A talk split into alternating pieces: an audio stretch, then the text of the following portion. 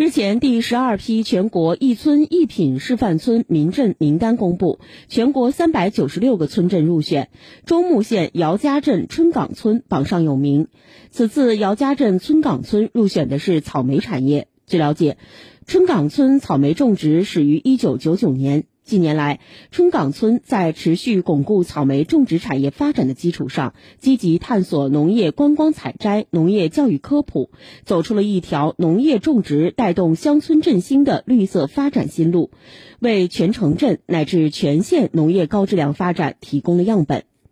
二零一九年十月，春岗村的春风牌草莓被评为全国名牌农产品，二零二一年入选为河南省一村一品项目。据统计，今年全县草莓种植面积共二点五八万亩。随着冬季的来临，中牧草莓马上开始批量上市。